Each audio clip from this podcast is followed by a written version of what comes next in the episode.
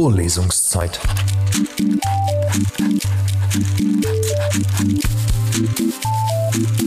Der Geschichten-Podcast für jede Gelegenheit.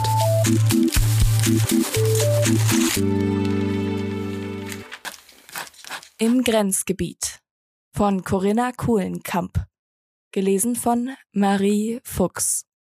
Sie waren nicht lange gefahren, als Tigran das Auto zum Stehen brachte. Karine sah einen sanften Anstieg voller vertrockneter Gräser, kniehoch. Ein kleines Wachhaus und Stacheldrahtzaun versperrten den Weg. Dann die Klassifizierung in Schwarz auf Safrangelb. Militärisches Sperrgebiet stand in Großbuchstaben auf dem Schild des Aufklärungsturms. Drei Soldaten kamen aus dem Häuschen auf sie zu. An ihren Schultergurten trug jeder sein Maschinengewehr. Sie näherten sich der langen Holzschranke, die Unbefugten ebenfalls mit reichlich Stacheldraht drohte. Wir sind da, sagte Tigran. Wenn es Teil ihrer Arbeit war, als NGO-Mitarbeiterin im Sperrgebiet herumzustreunern, dann hätte er sie mindestens einmal vorwarnen oder fragen können, ob sie das wollte. Doch die militärische Präsenz hinderte Karine daran, mit Tigran eine Diskussion darüber zu beginnen. Inzwischen war sie wachsamer geworden, hatte sich daran gewöhnt, dass jeder verstehen konnte, was sie sagte, sowie auch ihr kaum mehr Geheimnisse in der Sprache verborgen waren. Na los, Fast erkannte sie ein angedeutetes Lächeln in seinem Gesicht. Karine erwiderte es nicht, stieg aus. Sie gingen auf das Tor zu. Die Militärs öffneten es einen Spalt. Moment noch, zur Seite treten, befahlen sie. Dann öffneten sie das Tor in ganzer Breite. Ein hellblauer Lastwagen kam ihnen entgegen, hupte und verließ das Sperrgebiet. Die Soldaten winkten, Tigran nickte dem Fahrer zu und hob die Hand. Wir haben vorhin telefoniert, nehme ich an, sagte einer der drei Soldaten. Richtig, Hofsepjan mein Name, wir bleiben nicht lange, sagte Tigran. Er klang fast staatsmännisch. Ein zweiter Soldat ging zurück ins Haus, holte ein Buch und blätterte darin. Und Sie? fragte er Tigran und nickte mit dem Kopf in Karinis Richtung. Karine Hansen, die Daten habe ich Ihnen durchgegeben. Passport! bellte der Soldat Karine an.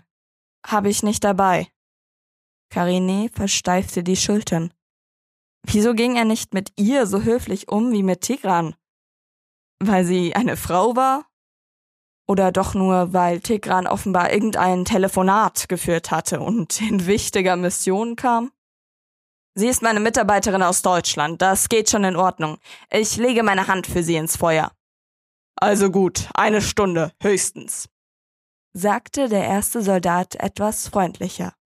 Der zweite notierte etwas in seinem Buch. Der dritte wies sie an, das Auto noch vor der Steigung des Hügels stehen zu lassen. Den Rest des Weges müssten sie zu Fuß gehen. Auf keinen Fall sollten sie das Fahrzeug oben parken. Nicht, dass drüben noch ein falscher Eindruck entsteht, sagte er entschuldigend. Karine und Tigran stiegen wieder in den Wagen.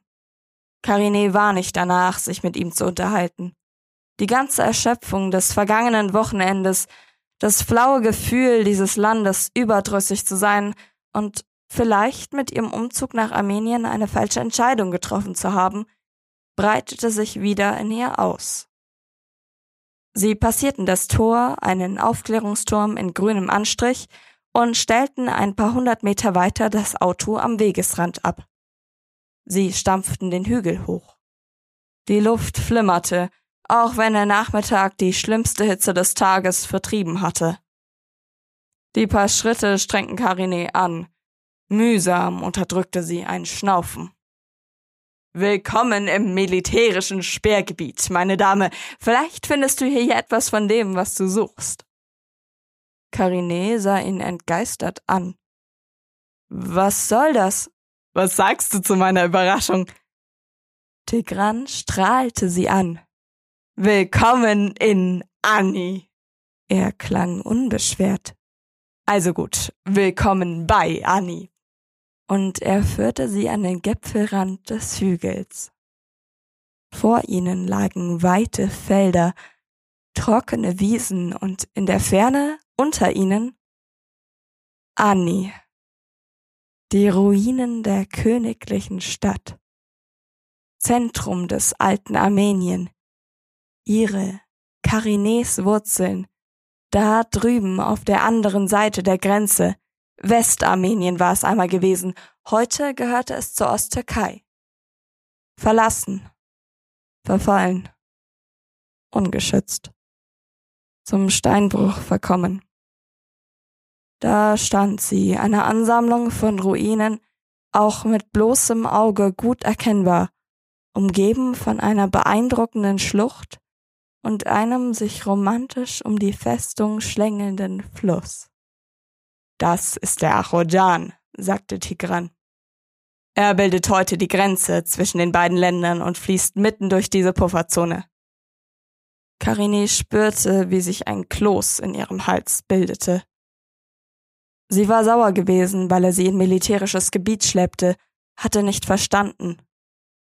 Deswegen also hatte er in Jumri lange telefoniert. Weil er doch tatsächlich hingehört hatte, als ihm auf der Herfahrt von ihrer dumpfen Suche und den enttäuschten Erwartungen an dieses Land erzählte. Es zerriss sie, wühlte sie auf. Seine Geste. Besonders aber diese Stadt, die Grenze, die Bauten vor ihnen und doch kein Weg dorthin. Sie war versöhnt. Siehst du die Kathedrale dort unten? Sie haben exakt die gleiche Kirche in Jumri gebaut, im 19. Jahrhundert irgendwann, als Erinnerung an Ani. Lange sollen die beiden Kirchen sogar miteinander verbunden gewesen sein, unterirdisch. Manche sagen, das sei heute noch der Fall. Ob das stimmt, weiß ich aber nicht. Tekran streckte den Arm aus und deutete in die Ferne. Karine suchte. Er kam ein bisschen näher um ihren Blick in die richtige Richtung zu lenken. Karine folgte seinem Finger, lauschte seiner Stimme und tauchte ab, betrat die Kirche, schwarzer Tuffstein wie in Jumri, orangefarbene Verzierungen und natürlich keine Fenster mehr, die Stadt war seit drei Jahrhunderten verlassen. Und die Zitadelle, siehst du sie? Die alten Stadtmauern, oder das, was davon übrig geblieben ist? Ja. Karine ging darauf ein. Und du? Hörst du sie? Die alten Bakraduni, die stolzen Könige und die Bewohner der Stadt. Äh, wie viele waren es noch gleich? Es waren einhunderttausend. Hunderttausend Stimmen höre ich. Tigran lachte. Und Karine hörte sie. Sie sah sie, die Straßen bevölkert, Esel mit schweren Teppichrollen beladen, die Händler, die Gelehrten auf den Straßen, Annie an der Seidenstraße. Es war ein Kulturzentrum gewesen über viele, viele Jahrhunderte.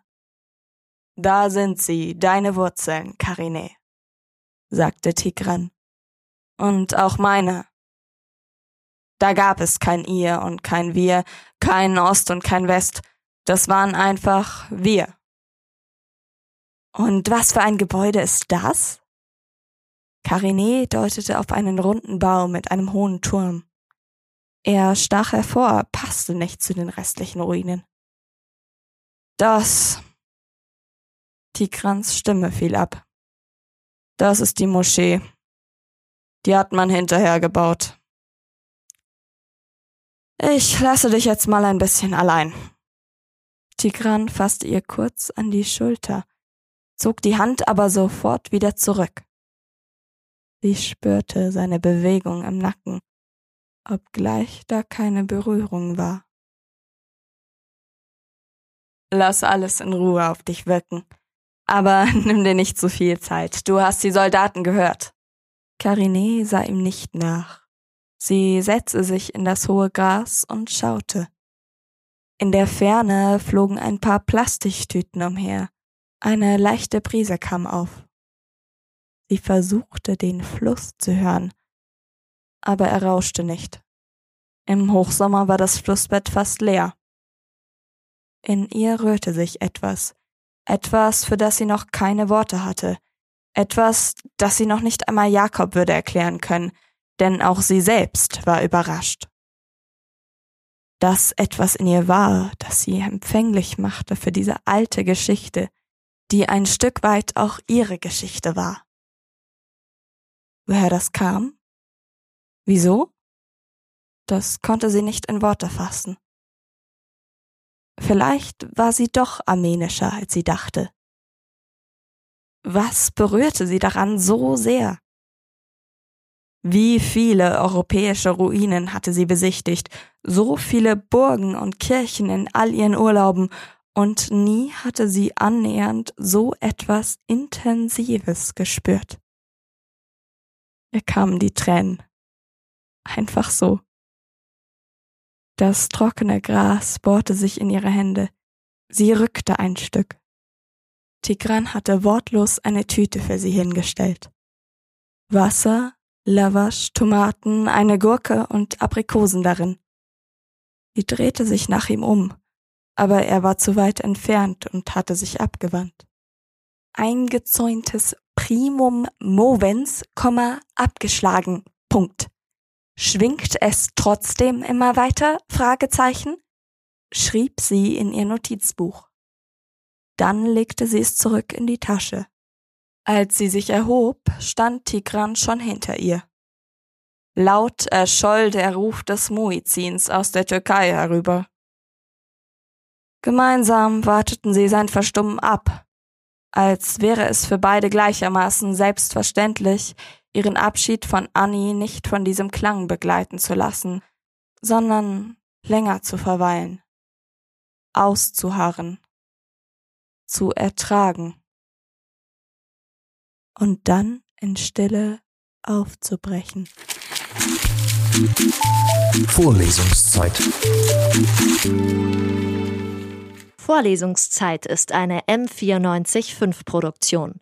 Ein Angebot der Media School Bayern.